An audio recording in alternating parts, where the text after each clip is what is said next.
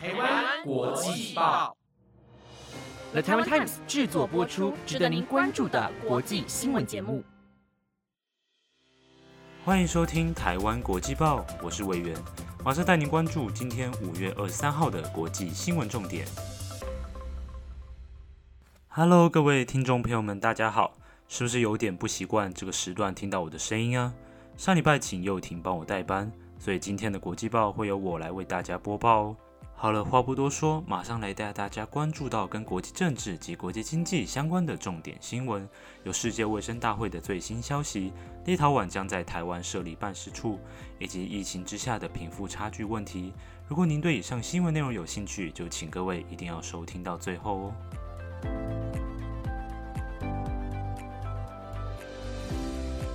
新闻首先带您看到今年我国是否能参与世界卫生大会的最新消息。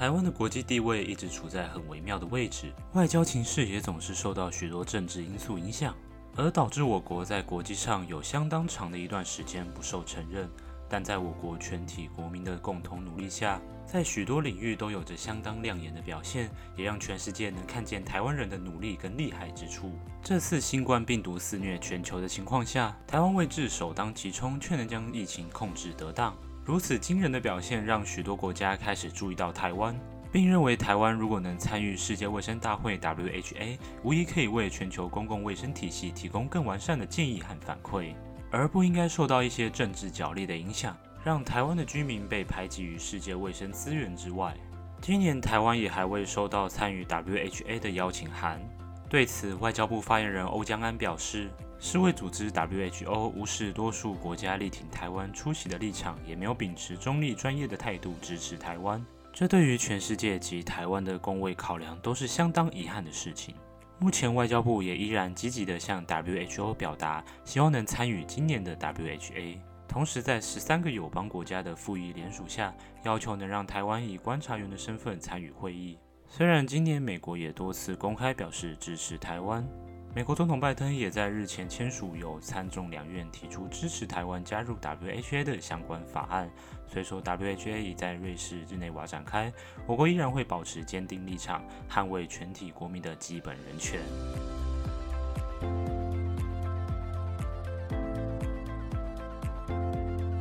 接下来带您看到立陶宛与我国的外交进展。近年来，国际上的政治风气越来越强调自由、民主及平权的国家立场。在种种因素下，中国政府的高压统治及迫害人权的行为也被许多国家给挞伐。许多国家早年迫于现实经济的发展考量，在政治斗争的威逼利诱下，无法承认我国的国际地位。而如今，一场新的秩序即将展开。作为同时有着共同政治理想、渴望共享自由、和平、民主的好伙伴。立陶宛去年十一月正式在首都维尔纽斯设立台湾代表处，此后持续与我国频繁地推动各项领域的双边合作计划。同时，立陶宛政府也赶紧启动内部修法程序，积极地筹备在台湾设立办事处的相关法案。外交部副发言人崔静林表示。我国在今年三月底收到立国政府要来到台湾设立办事处的申请文件，随后外交部也立即依照行政程序来回复同意立国的申请。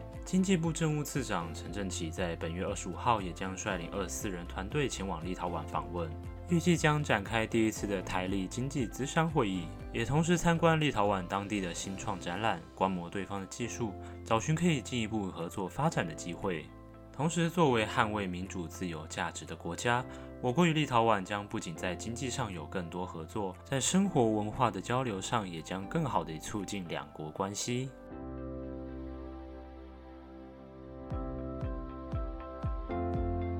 第三则新闻带您了解到北韩的最新疫情状况。北韩是国际上少数不与其他地方开放交流的国家。自从五零年代的韩战过后，北韩起初在中国苏俄的扶持下，以共产独裁的方式统治人民，与隔壁的南韩成了鲜明的对比。如今，两韩之间的经济实力及生活水平的差距是相当悬殊，而北韩更是有如披上一层神秘的面纱，几乎无法得知人民的生活状况。然而，多数资讯来源只能透过北韩的官方媒体来得知。资讯来源相当单一，在真实性上有相当大的疑虑。在近年疫情影响全球的情况下，几乎没有国家幸免于难。北韩官方公布的确诊数却一直为零。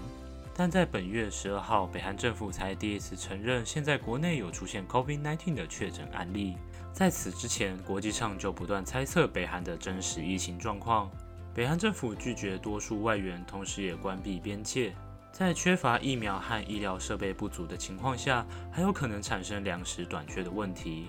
美国总统拜登日前也表示，已派送相关医疗物资及疫苗到北韩。但却未收到官方的正式回应，所以也无从得知物资是否有被妥善利用。在疫情之下，人的身体健康才应该是最该被注意到的问题。这不仅是最基本的人权，更是对每一个人生命的重视。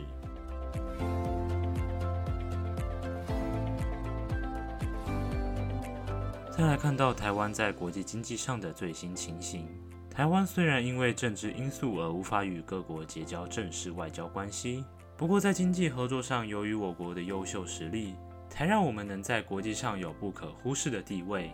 然而，根据美国政府最近公布的消息，台湾未被纳入在首轮的印太经济架构 （IPEF） 之中。IPEF 是美国总统拜登在2021年10月在东亚峰会上提出的经济合作计划。为了弥补美国在二零一七年退出跨太平洋伙伴全面进步协定 （CPTPP） 造成在印太地区经济合作上的破口，内容也不局限于贸易往来，更多细项内容也包含了原料供应链、减碳及环境问题，所以是一项相当大的跨区域合作计划。对此，中经院副执行长李纯表示，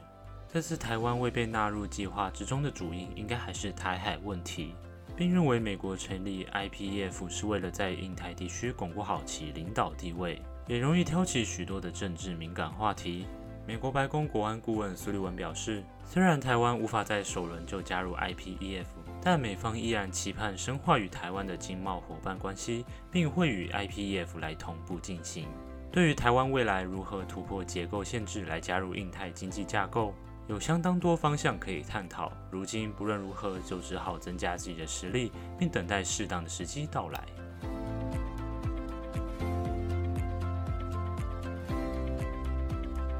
最后一则新闻带你了解到疫情之下的经济结构变化。新冠疫情的爆发，让人们意识到我们现今的社会经济结构已经深深的被全球化。国与国之间的合作关系是牵一发而动全身，可想而知，在这两年多的时间，全世界的经济结构产生了多大的变革。根据人道组织乐视会的最新数据调查显示，在疫情流行期间，每三十小时就会产生一位亿万富翁，而同时却也有大约一百万人开始陷入极端贫穷的困境之中。本来贫富差距就是现代社会早已存在的弊病。又加上这两年的疫情跟今年乌俄战争造成食品价格上涨的影响，问题才变得更加严重。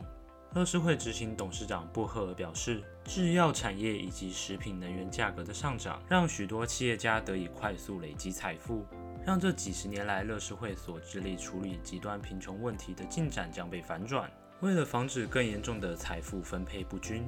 乐视会也呼吁各国政府针对亿万富翁在这特殊时期间的获利。来课征一次性的税金，以控制极端富有和减少垄断权力的疑虑。